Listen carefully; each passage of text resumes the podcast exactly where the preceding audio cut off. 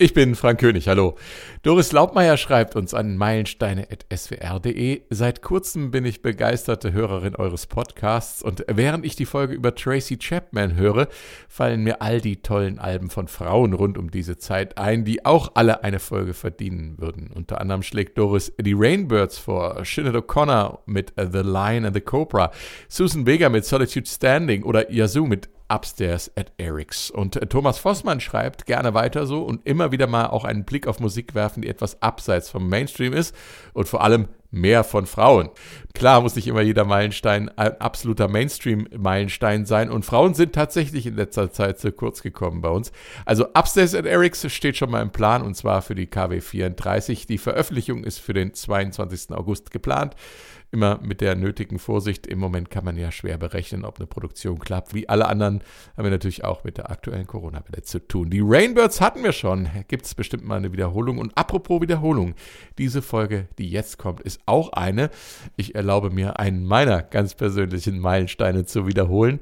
Da passt es doch gut, dass da auch eine Frau die Chefin der Band ist. Es geht um Chrissy Hind und ihre Pretenders Learning to Crawl. Großartiges Album von 1984. Das Original dieses Podcasts haben wir im November 2019 veröffentlicht. Also nicht wundern, wenn es gegen Ende etwas weihnachtlich wird. Der Meilensteine Podcast hat sich ja auch über die Jahre ein bisschen verändert. Deshalb sind auch einige Musikschnitte in der Wiederholung etwas hart. Das bitte ich zu entschuldigen. Musikrechte in Podcasts sind eine komplizierte Sache.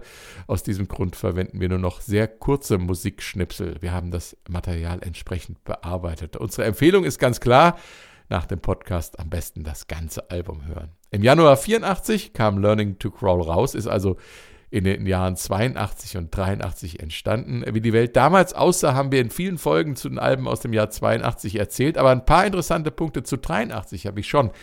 Die Friedensbewegung protestiert weiter gegen den NATO-Doppelbeschluss und damit gegen neue Mittelstreckenraketen und Marschflugkörper in der Bundesrepublik. Der Bundestag stimmt der Nachrüstung trotzdem zu. Udo Lindenberg setzt seinen Sonderzug nach Pankow aufs Gleis. Das gefällt dem DDR-Staatsratsvorsitzenden Erich Honecker gar nicht. Trotzdem darf Udo beim Konzert für den Frieden im Ostberliner Palast der Republik auftreten. Natürlich ohne den Sonderzug. Sein vorerst letztes Gastspiel im Osten. Nach den vorgezogenen Bundestagswahlen können CDU und FDP mit Bundeskanzler Kohl weiter regieren und die Grünen ziehen zum ersten Mal in den Bundestag ein. Windows 1 wird vorgestellt und das erste Handy wird in den USA zugelassen. Es wiegt läppische 800 Gramm. Aber jetzt zu den Pretenders und Learning to Crawl. SWR 1. SWR 1. Meilensteine auf Vinyl. Alben, die Geschichte machten. Unser Meilenstein in dieser Woche kommt von den Pretenders. Learning to Crawl heißt das Album. Es war im Januar 84 das dritte Album der Pretenders. Und es entstand unter sehr tragischen und traurigen Umständen. Und es ist, wie viele Fans sagen, das beste Album der Band um Chrissy Hind. Ähm, was es mit der Geschichte des Albums auf sich hat und warum es zum Besten zählt, was die Pretenders hier gemacht haben, besprechen wir gleich. Bei mir im Studio sind aus dem SWR1-Team zwei Pretenders-Fans und Experten. Stefan Fahrich. Und Dave Jörg. Hi, freue mich. Ich bin Frank König und was es mit Brrr auf sich hatte, da kommen wir auch noch zu. Und jetzt geht's jedenfalls erstmal los mit Learning to Crawl, mit dem ersten Song, dem Opener, Middle of the Road. Trying to find me. I'm standing in the middle of life with my pants behind me. I got a smile for everyone I meet. As long as you don't try dragging my bag or dropping the bomb on my street. Come on, baby. Oh, get in the road. Come on now. In the middle of the road,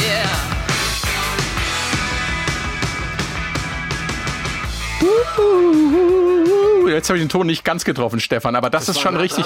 Es war, es, war, es war, nah dran und es ist Murder Hook, das Hu. Ja, ja, irre, ne? Und das Ding hat ja eine unglaubliche Energie, eine richtig äh, klare Ansage, die die Pretenders da als ersten Song auf die Platte gepackt die haben. Die ich wie das ganze Album, ehrlich gesagt, äh, erstaunlich finde, ja, weil ich glaube, wir müssen einfach mal zu Beginn über die Situation, wie dieses Album entstanden ist, äh, äh, kurz sprechen, weil es war alles schön, es war alles rosig. Chrissy Hind hatte zwei Alben, die waren erfolgreich. Es fehlte noch so ein kleiner Sprung an den an den Rock Olymp. Das sollte das dritte Album werden. Ray Davis, der Sänger der Kings, war mit ihr befreundet. Sie war schwanger. Er wollte sie heiraten.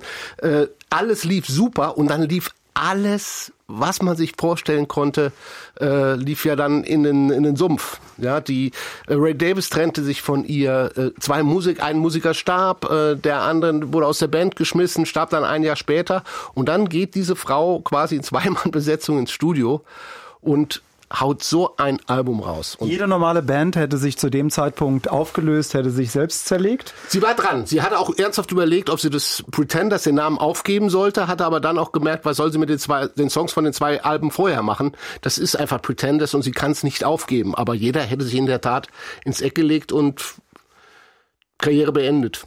Ist auch so ein bisschen Trauerbewältigung gewesen, glaube ich, weil äh, äh Peter Fanden war ja auch ihr ihr Ex-Freund, mit dem war sie zusammen. Also das war war nicht nur der Verlust ist der eines, Bassist gewesen, ne? Der Bassist. Ja. War nicht nur der Verlust eines eines Bandmitglieds, den sie zwar vorher rausgeworfen hatte, aber wenn jemand dann stirbt, äh, später ist ja dann noch mal eine andere Geschichte. Muss man dazu sagen, das war in beiden Todesfällen waren Drogen die ja, Ursachen. Absolut. Bei Jimmy, äh, also James äh, Honeyman Scott, der Gitarrist, von dem sie übrigens sagte, er war der Sound der Pretenders. Ich war nur die unmelodische, wütende Punk-Gitarristin. er hat die ganzen Melodien aus mir herausgebracht. Also einfach nur mal zu beschreiben, was ja. sie von, von diesem Mann gehalten hat und wie nah sie ihm war. Und äh, der ist an einer Kokainüberdosis, der hat irgendwie eine Herzinsuffizienz und ist dann daran verstorben. Also eine allergische oder eine Überreaktion auf, ja. auf, auf, das, äh, auf das Rauschgift. Ja, und der Bassist war halt voll auf Heroin und sie waren, mussten halt, und das Schö Tragische war ja, dass ausgerechnet Jimmy Honeyman Scott, der Gitarrist, gesagt hat, ich spiele nicht mehr mit dem weil er sich halt durch seine Heroinsucht in Kreisen bewegt hat, die einfach nicht mehr akzeptabel waren. Ja. Und dann wurde er rausgeschmissen, was Chrissy Hind ihm auch nicht persönlich sagen konnte, obwohl es der Ex-Freund war. Also es war tragisch. Der Manager musste es erzählen und zwei Tage später stirbt dann äh, Honeymoon Scott an dieser Überdosis Kokain, ein Jahr später der Bassist. Also das ist die Ausgangslage und die finde ich unglaublich, dass man dann ins Studio geht, einen Monat später mit dem Schlagzeuger und äh, ein neues Album beginnt. Martin glaub, Chambers war das, ne? Ja. ja. Ich glaube auch so, so, so ein bisschen, äh, so ein bisschen mit, mit Wut im Bauch und äh, mit dem Willen, ich, ich zieh das jetzt durch, ich mach das. Und sie hat kreativ die Pretenders ja an die Hand genommen, völlig. Praktisch erstmal im Alleingang. Ja, und ähm, dazu muss man sagen, der Song Middle of the Road, der ist ja auch so ein Stück Bewältigung des Ganzen, ne? So, so nach dem nach dem Motto, ähm, ich bleib mal schön äh, in der Mitte und äh, gehe nicht übers Ziel hinaus, wie das die beiden Kollegen gemacht haben. Ich gehe den goldenen Mittelweg, meint sie damit. Man liest, ich nehme sie gar nicht so richtig ab, aber es war wohl, dass Ray Davis, ja, die Beziehung Ray Davis sie sehr runtergebracht hat von ihren Wütenden. Sie war früher auf Demonstrationen, sie hat in Polizeiautos äh, Scheiben eingetreten, sie war eine richtige wilde Rock'n'Roll Punk Lady. Was ja und auch eine Vorgeschichte hat, da absolut. kommen wir da später dazu. Und ja. ist wohl durch Ray Davis, durch die Beziehung auch ein bisschen runtergekommen und deshalb auch Middle of the Road. Ich glaube, aus, aus dem Gedanken heraus ist dieser Song ein bisschen mit entstanden. Also sie hat ja irgendwie gesagt, wenn sie drei Jacken hat, das eine ist äh, XL, das andere ist Small, das andere ist L, würde sie immer L wählen. Ist aber noch was anderes, was da mit drin steckt in dem Song. Äh, mitten auf der Straße, da siehst du nämlich auch äh, fette Katzen in Jeeps, die über die Straße fahren und äh, An den, an den Fingern. Also diese Kritik am Konsum der Reichen, der steckt ja. da auch mit drin. Und ja, auf jeden Fall. Und ihre Position ist ja dann wiederum, äh, ich bin äh, jetzt erwachsen, ich habe Kinder ja. und ich äh, und ich sehe die Welt mit ein bisschen anderen Augen. Ne? Ich also, glaube, das ist ein ganz wichtiger Aspekt bei Middle of the Road, weil wie gesagt, sie ist eigentlich nicht der Typ dafür, Middle of the Road zu sein. Also sie war immer extrem am, am Straßenrand und hat sich darum getrieben und, und wilde Sachen getan. Und das, da müssen wir nochmal drauf zurückkommen, wo, wo du sagst, sie wäre nur die Rock, äh, die Punk-Gitarristin gewesen. Also wenn ich mir den Song jetzt anhöre, wir kommen gleich noch zu dem Höhepunkt von dem Song, den hören wir auch noch. Aber wenn ich mir das anhöre, das ist ja alles andere als Punk. Das ist für mich 60er Beat mit mit äh, mit mit Country Rock Blues drin, aber ähm, das kommt aus ihrer amerikanischen. Aber es ist schon dreckig, oder? Es ist Und dreckig, aber, aber sehr sehr im Gegensatz, verspielt. Ja, es ist verspielt. das dritte Album. Sie ist da, da ist viel raus. Aus ja. dem dritten Album ist die die das das Rohe des ersten Albums gerade ist schon viel viel viel vorbei. Sicherlich auch durch die Geschichte, die wir vorhin erzählt haben, durch das Tragische. Und ich habe sie ja viermal live gesehen. Und zum Beispiel mit den Song hat am Anfang dieses Schlagzeug-Intro, hat ja. Herr Chambers gerne auch Wasser auf seine Toms äh, geschüttet, um dann, wenn die Toms schlagen, das Wasser hochspritzt. Das ist schon noch eine Punk-Attitude, die da mitspielt. Ja, die, Aber die, die Attitüde ist es. Die Attitüde macht den Unterschied. Die Musik ist schon ein bisschen geschliffener im Gegensatz, wie du gesagt hast, zu den ersten beiden Alben. Aber so dieses, äh, diese Haltung, äh, allem gegenüber so ein bisschen frech und rotzig zu sein, das ist vom Punk übrig geblieben. Nicht so sehr der, der Klang. Ja. So, wir können bei Middle of the Road nicht umhin, ich habe es eben schon mal gesagt, das Gitarrensolo von Robbie McIntosh. Robbie McIntosh kam dann ja später als, als festes Bandmitglied rein. Robbie Paul, McIntosh, da, Paul McCartney. Genau, da klingelt es bei vielen, war lange dann später in der Band von Paul McCartney tätig, ganz großer Gitarrist, kam später dazu und der hat das Gitarrensolo bei Middle of the Road gespielt und danach kommt das, ja. wir hatten die Katzen eben schon, das berühmte... Erklärt sich meine Begrüßung. ja, ja, genau, danach erklärt sich Stefans Begrüßung, da kommt nämlich das berühmteste Miau in der Rockgeschichte, äh, wenn Chrissy Heinz singt, ich bin nicht mehr die Katze, die ich mal war und danach dann das von ihr höchstpersönlich gespielte grandiose Mundharmonika-Solo. Wir können nicht ohne diesen Teil des Songs gehört zu haben. Absolut. Und hier kommt er.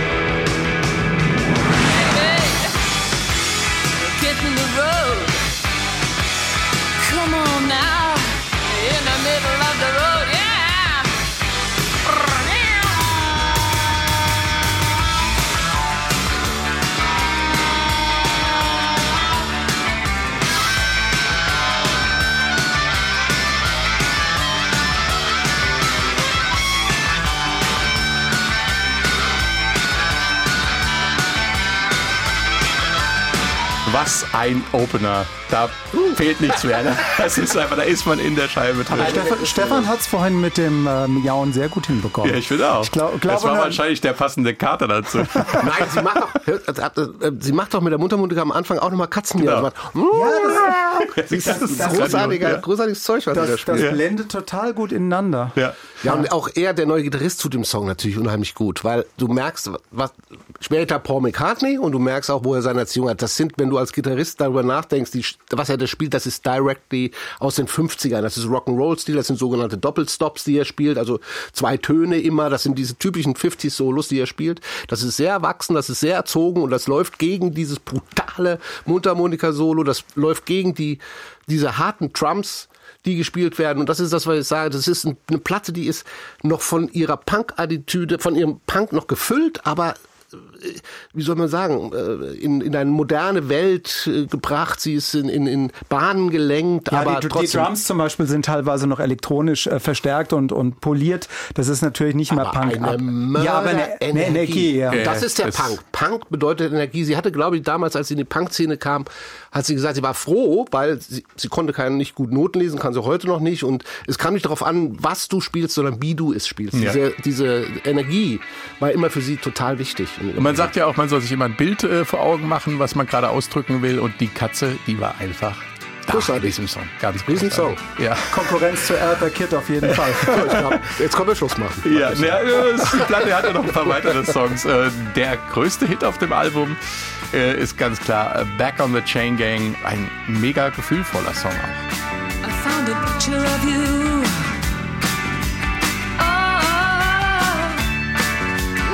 What my world at night. To a place in the past we've been cast out of. Oh, now we're back in the fight. We're back on the train.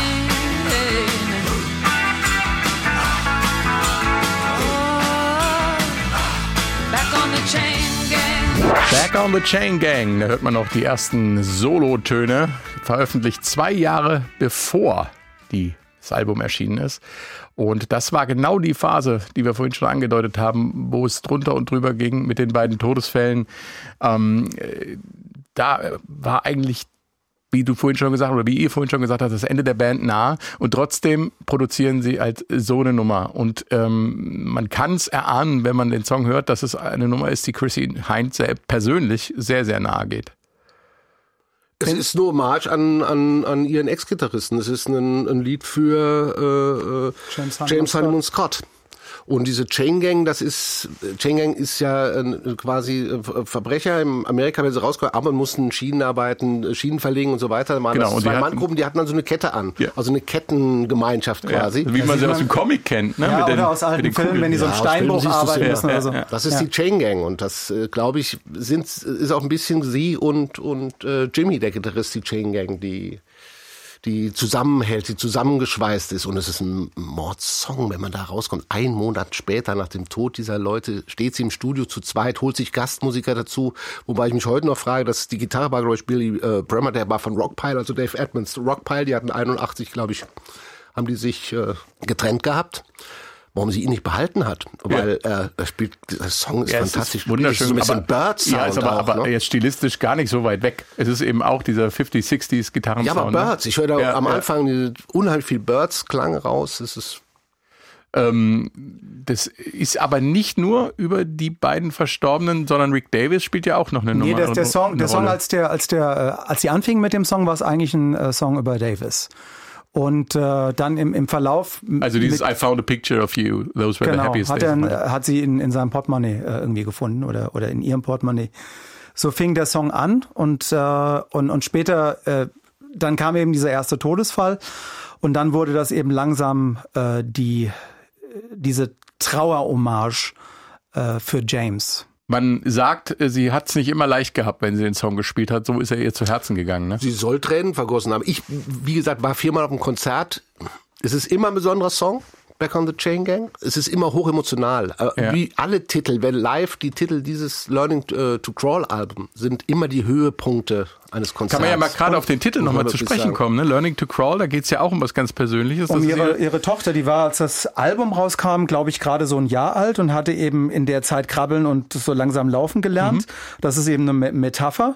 Ich habe es aber auch immer als äh, Metapher auf die Band verstanden, dass die, dass man wieder aus, aus dieser Niederlage wieder kriechen lernt. Also für mich ist es doppeldeutig. Nein, das hat sie auch mal gesagt. Also ich hatte zufällig jetzt auch noch mal im Vorfeld ein, ein uralt Video, nur ein kurzer, und da sprach sie auch davon, dass der Titel natürlich viel mit, mit der mentalen Erneuerung zu tun hatte nach diesem, nach diesem Bruch. Aber das ist, das ist komisch. Dieser Song ist sehr romantisch und, und äh, Chrissy, Chrissy Hind äh, hat sich aber immer so gegen diese romantische Deutung der ganzen Platte gewehrt. Sie hat gesagt, ah, äh, ich hasse das, wenn die Leute das so romantisch sehen. Das ist eine Sammlung von zehn popeligen Songs. So hat sie wörtlich Ja, ja. gesagt. Zehn popelige Songs und überhaupt nicht wichtig.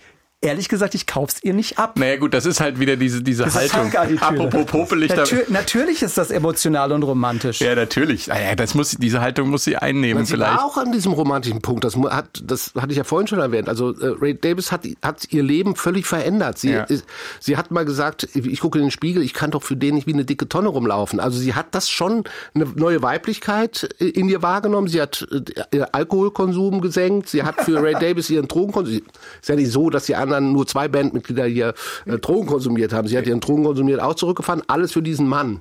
Und dann kam natürlich auch diese Trennung und sie sitzt da mit dem Kind und Ja. äh, äh, es ist schon ein romantischer Rückblick. Das muss ich ja eingestehen. Und wenn du sie heute siehst, sie ist nicht mehr die taffe Punkfrau. Sie sieht schon ihr Leben auch in einem etwas romantischen, in einem anderen Umfeld. Aber das sie ist, so- das ist ja die, bei ihr ständig diese Diskrepanz zwischen Romantik und äh, Punk-Attitüde. Ne? Sie hat einfach, also, sie hat einfach sehr widersprüchliche äh, Dinge, die sie, die sie raushaut. Ja. Und die sie auch, glaube ich, empfindet. Das ist, also, wenn man sich mit ihr beschäftigt, macht es, glaube ich, Sinn. Aber es ist, es ist eine, gro eine große Widersprüchlichkeit zwischen diesen Emotionen und dieser, dieser Wut, die auch immer wieder raus Ja, ich kann ein sehr gutes Beispiel äh, erzählen. Stefan und ich waren beide in Offenbach im Konzert vor hm, hm, hm, 30 Jahren, keine, Keine Ahnung. Äh, war beim Get Close Album, also einfach später. Wir wissen, wussten bis vor kurzem nicht, dass wir beide da waren. Chrissy Hind, die Band spielt schon. Ne? Chrissy Hind kommt auf die Bühne, weiße Rüschenbluse, also wirklich sehr romantisch, und ruft in den Saal, Are there any American soldiers in here? Und die ganzen Army GIs rennen nach vorne und jubeln ihr zu. Oh, ich ahne es. Und sie sagt, That isn't very nice. Und nimmt ein Taschentuch aus, ein weißes Taschentuch aus ihrer Tasche, rotzt rein und schmeißt es den GIs zu. Das ist genau, also Ja, eine sie bisschen eklige Punk. Szene, Ja, aber das sie ist, ist genau Punk, verdammt diese, noch mal. ja, aber na gut, ein Punk würde ja nicht in der Rüschenbluse Sie hat mit den rumlaufen. ne? Sex Pistols war sie zusammen ja Anfang. Ja, Rüschen, äh, die Rüschenbluse ist ja ein typisch so ein New Wave Ding. Ja. So Adam and the Ants. Ja. Ja, das ist so der, der Dresscode. Sie hat ja mal immer ihre Lederhose an, ja. Und Nein, schon lange nicht mehr. Leder ja, geht aber ja gar damals nicht. hatte sie noch damals Ja, ihre stimmt. Kunstlederhose. Ja, Ja, gut, sie ist keine Veganerin, sie ist äh, äh, Doch, sie doch. ist Veganerin. Inzwischen, Veganerin und ja. Tierschützerin. Tierschützerin. Also Leder geht inzwischen bei ihr gar nicht mehr. ja, aber, es damals gibt ja auch das Cover Leder mit der es war Lederjacke. schwarz. Also Ja, bitte, bitte. Auch das vielleicht ein Widerspruch dieser, dieser Frau. Aber diese Ablehnung gegenüber ähm, Soldaten im Allgemeinen, sage ich mal, das kann man erklären, müsste ich aber später erzählen. Okay. Aber was du gesagt hast von diesem Widerspruch, auch ein anderes Konzert Hockenheim vor, äh, vor den Stones, auch aufgetreten, 100.000 Leute und ihr Credo immer gewesen, keep it small, keep it local, keep it cool. Sie hasst große Veranstaltungen, hat sagt sie immer, hasse ich, ich mag gar kein großes Publikum, aber ja, wenn sie es anbietet, nehmen wir es doch dann mit. Der nächste Song, äh, den wir haben jetzt, der, der ist der markanteste, was das Intro angeht. My City Was Gone. I went back to Ohio, but my city was gone. My City Was Gone. Das schiebt tierisch nach vorne und textlich schiebt Chrissy Hine zurück in ihre Jugend in Ohio. Und ich habe immer das Gefühl, der Bass, ne, der wühlt geradezu in der Vergangenheit rum, oder? Das ist Ach, weiß ich nicht. unglaublich. Bass ist auch, ist auch so ein Bass, der irgendwie so ein bisschen das, das Zeichen der 80er, ich sag jetzt mal, David Bowie äh, hat auch, tauchten auch plötzlich diese Bässe auf. Es ist ein super Schiebebass, ja, Ja. es ist ein super 80s Sound vom Bass her. Und er macht den Song. Ja. Hey, oh, where to go, Ohio? Und Ich bin beim Text hängen geblieben. ja. Ist ja ein nostalgisches äh, Ding. Sie, sie äh, fährt zurück in ihre Heimat Akron in Ohio. Ein Staat, der sehr durch die Gummiindustrie geprägt ist, wo es früher gestunken hat. Sie ist aber gerne da aufgewachsen. Und sie kommt in den 80ern, also in der Reagan-Ära, dorthin zurück und sie erkennt nichts wieder. Äh, ihre Lieblingsplätze sind jetzt Parkplätze. Überall sind Shopping-Malls entstanden. Und ähm, sie wehrt sich dagegen. Also diese, diese, äh, diese Ablehnung gegenüber dem Konsum, gegenüber der, der Reagan-Ära und dem, dem Niedergang dieses Arbeitermittelstandes, den sie von früher her kennt. Denn auch den, äh, der Industrie ging es damals in der Region nicht gut. Das ist so, äh, was in diesem äh, Lied so bittersüß mitschwenkt. Ein Ereignis hat sie geprägt, die Studentenunruhen an der Uni dort und mit den äh, erschossenen Studenten, deswegen auch die Abneigung, Abneigung gegen äh, äh, Zwei- Soldaten. Zwei davon waren Freunde von ihr, von den vier Oder Toten. zumindest befreundete Freunde von, von Freunden. Neil Young hat ja einen Song drüber gemacht, Ohio. Und äh, das hat sie dann aus der Stadt vertrieben. Aber die, sie hat die Stadt noch so sehr geliebt, dass sie immerhin ihr erstes vegetarisches Restaurant dort eröffnet hat. Äh, können wir vielleicht noch mal ganz kurz, äh, für alle, die es nicht wissen, noch mal, was waren das für Unruhen? Das war, äh, das war an der Kent State Universität äh, ein, es wird äh, das, das Kent State Massaker genannt.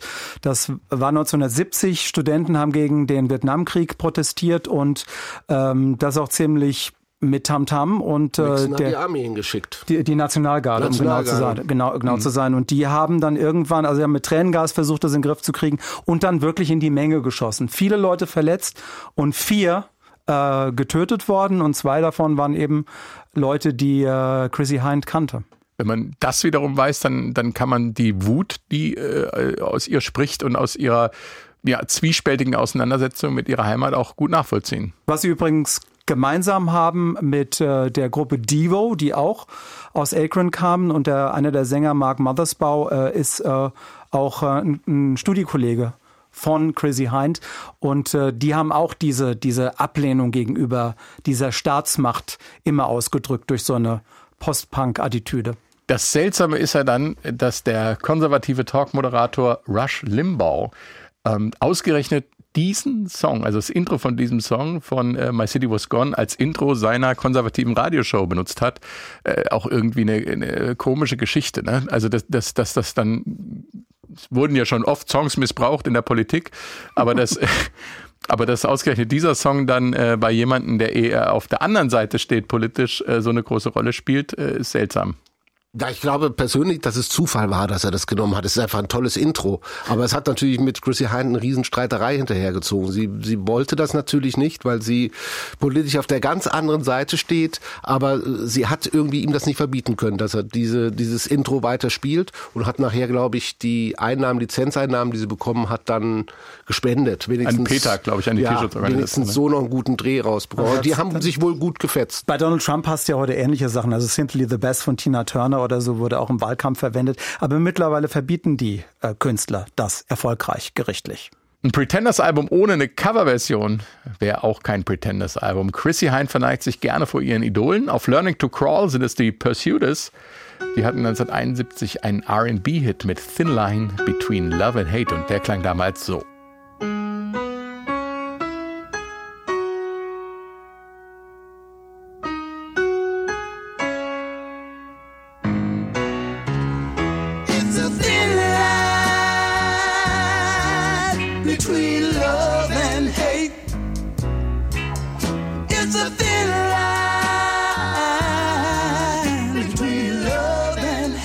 Thin Line Between Love and Hate. Es geht um den schmalen Grat zwischen Liebe und Hass, Stefan.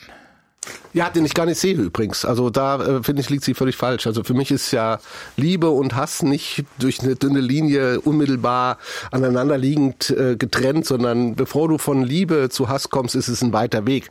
Aber es geht hier, glaube ich, auch um die Auseinandersetzung von einer Frau, die ihren Mann sehr unterstützt, selbst wenn er abends heimkommt, noch ihm die Schuhe rausstellt, ihn fragt, ob er was essen kann, ob er was trinken kann und äh, sich daraus dann aus, dies, aus dieser äh, aus diesem klassischen Frauenbild der Unterwürfigkeit äh, dann es gibt nachher jemanden, der wird ins Krankenhaus eingeliefert. Ja, Und das ist- sie hat die Schnauze ist, voll und, das äh, ist ein Mann. Ja, wir wissen es nicht. Es Ja, ist in der es ist- Geschichte offen. Es ist Ja. anzunehmen, dass es so ist. Auf jeden Fall muss man natürlich diese Thin Line between Love and Hate ist natürlich auch dann ein geflügeltes Wort ge äh, geworden, Ja. das immer wieder verwendet wurde. Aber es ist die Geschichte dieser Frau, die dann anscheinend irgendwann mal die Nase voll hat. Und das ist ja Chrissy Hind als Feministin. Ja, das Es geht ist ja um ihr Terrain. Also häusliche Gewalt ist ja nie gut, egal von, von wem sie ausgeführt wird. Aber bei der Pretenders-Version, und das ist das Faszinierende daran, nimmt Chrissy Hine ja den Song und baut die Haltung der Frau nochmal beeindruckend aus. Ist hier besonders interessant, die Stelle zu hören, an der die Stimmung kippt. Das, das macht sie unglaublich gut. Erst der Chor.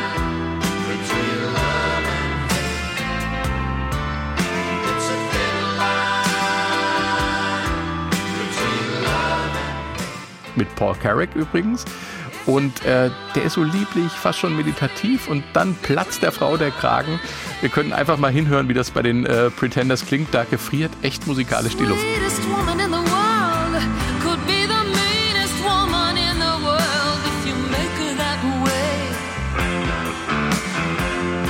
Keep hurting her, she'll keep being quiet. She might be holding something inside Boah, das ist echt unfassbar, wie anscheinend lieblich sich menschliche Abgründe musikalisch auftun in the in dem Stück. hospital, Bandage from foot to head. In a state of shock. Just that much from being dead. You couldn't believe the girl would do something like this. You didn't think the girl had the nerve. But here you are. I guess actions speak louder than words. It's a thin line. Und wie toll sie das in, in Emotionen so, so samtweich alles verpackt und dann wird die Stimme wieder ein bisschen rauer und ein bisschen tougher. Wir dürfen aber nicht vergessen, der Song ist nicht von ihr. Der Song ist von 1971, Ja, 72 von einer äh, afroamerikanischen Band gesungen. Also es ist, äh, ich glaube, es war damals, als der Song im Original rauskam, noch, noch, äh, hatte noch mehr Potenzial. Sehr. Sie nimmt es natürlich aus ihrem Hintergrund, Feministen-Hintergrund und haut Ja. da noch mal drauf, ja, Ja. und, und äh, freut sich richtig. Man also es ist so richtig, es nach ironisch- Anstiftung. Ja, Ja, genau. ich auch, man Also sie, sie steht da und sagt, komm, jetzt hau ihm endlich eine rein. Ja. Es ist genug. also ich finde, man sieht das Ironische und äh, ich habe gar kein Problem damit, dass der Song nicht von Chrissy Hind ist. Es ist einfach ihre, ihre Liebe auch zu dieser äh, Art Musik, Blues, äh, Soul. Äh, sie liebt ja auch Sam Cooke, daher kommt ja auch äh, der Name Pretenders. Und das ist ganz toll, wie sie, wie sie das interpretiert. Da ist mir das gerade egal, wo der Song herkommt. Sie macht es meisterhaft, wie sie mit den Emotionen spielt. Und äh, das ist einer meiner Lieblingsstücke auf der Platte. Gerade, gerade weil, weil es so einen souligen Flair hat. Ich wollte nicht böse zu dir sein. Also mir ist das auch relativ egal, wo es herkommt. Weil ich wollte nur einfach mal, einfach noch mal kurz von der Gänsehaut zurückführen in die Originalversion. Und natürlich hast du recht, das ist ja das Großartige an ihr. Als ich erfahren habe, dass das eine Coverversion ist, dachte ich, hä? Wie eine Coverversion. Dieser Song, die macht ihn sich so zu eigen, Ja, ja, genau. dass du nie auf die Idee kommst, dass es den vorher schon mal gegeben haben könnte. Ich muss dich nicht schlagen jetzt. Alles gut. Nein.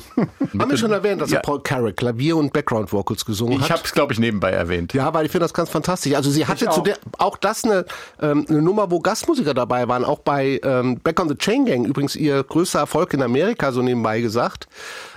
Platz fünf. Höher hat sie es als Single in Singles nicht mehr geschafft.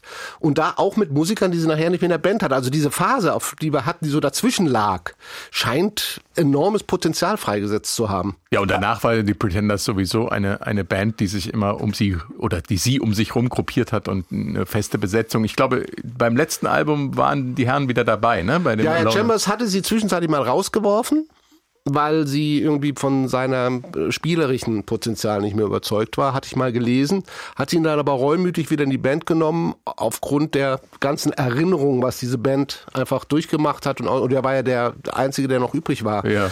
als sie die Aufnahmen begonnen haben. Also ich finde auch Paul Carrick äh, war ja bei Ace und äh, später die, die Stimme in den 80ern, vor allem von Mike and the Mechanics.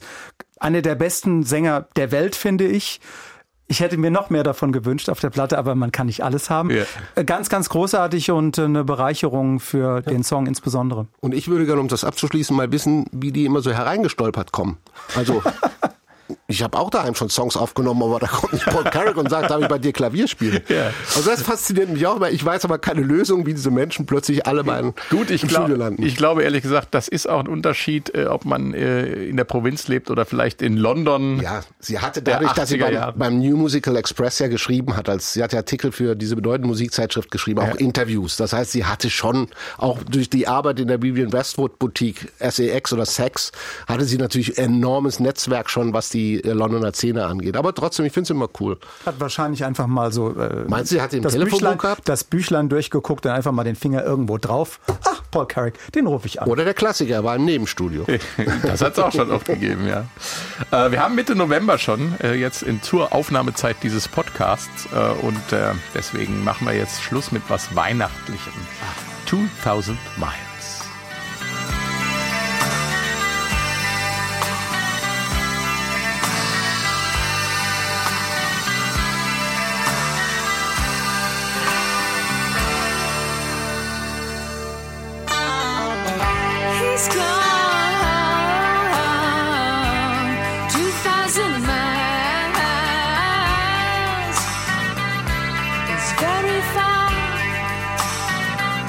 Ja, da denkt jeder, klar, ist ein Weihnachtssong, klingt ja auch so. Aber das ist unsere Wahrnehmung von heute. Der Ursprung hat, ist ein anderer. Es geht eigentlich um die Trennung von Partnern, die eben 2000 Meilen auseinander sind und dass, äh, dass man eben so eine Melancholie hat, den anderen wiederzusehen, wie, wie man das eben an, an Weihnachten empfindet, dass man mit dem Partner zusammen sein will. Und äh, vielleicht auch äh, die, die nie gar nicht mehr da sind. Ja, es, es soll wieder um Jimmy, ihren Gitarristen, gehen, der jetzt- weit weg ist. 2000 Meilen ist ja keine reale Entfernung, die sie beschreibt. Es ist einfach, it's far away, wie sie selber Ja. singt. Einfach weit, weit weg. Und Da ist Peter, äh, Peter eigentlich auch mit Peter drin, auch, der, Zweite, der, der, ja in ist. dem, in dem Jahr, der für drei, wann kam es raus? Ende 83 oder was? Und äh, er ist auf jedem Weihnachtssampler drauf. Leider, muss ich ehrlich sagen, das hat mir den Song ein bisschen vermiest und weil, weil es, weil, weil es immer in so einem Umfeld stand, der, der, ach, das, das äh, schönen Weihnachtsrummels und äh, dabei ist der Song wirklich sehr intensiv. Ich sehe sie immer in, in einem, außen durch die Scheibe, in einem Haus, links steht der Weihnachtsbaum, die Kerzen brennen und sie ist rechts allein und unglücklich in so einem Raum und, und denkt und sinniert nach, während links die Gesellschaft schon am Feiern ist. So diese, dieses Denken an, an Verflossene, an, an, an Partner. Das es ist, so mein Bild. Es ist so ein toller Song und natürlich wird er oft gespielt und es ist einer der, der beliebtesten Weihnachtssongs Großbritanniens geworden. Und er wird auch oft gecovert. Es gibt äh, eine ziemlich neue, vor vier Jahren hat sogar Kylie Minogue diesen Song gecovert. He's gone 2000 miles. It's very far. Da ist natürlich noch der Puderzucker Ja, drauf, ist sehr die Glöckchen. goldig. Sehr goldig. Da ist, das ist natürlich noch mal eine ganze Spur kitschiger und da hat man den Song halt dann doch schon ziemlich oft gehört. Ja, ich sag's doch. Irgendwie hat das Fest den Song vermiest. Obwohl Kylie nach ihrem Duett mit Nick Cave traust du ja auch so eine Emotion zu.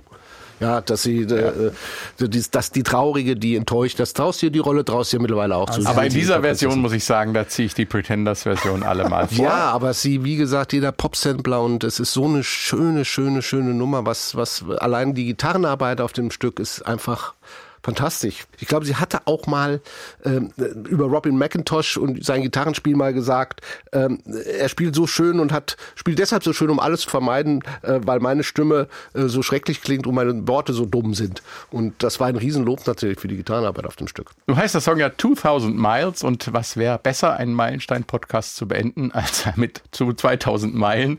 Ich sage vielen Dank an Stefan Fahrich Ich bleib bei meinem und Dave Jörg. Hat mich gefreut. Bis zum nächsten Mal. Ich bin Frau König und tschüss.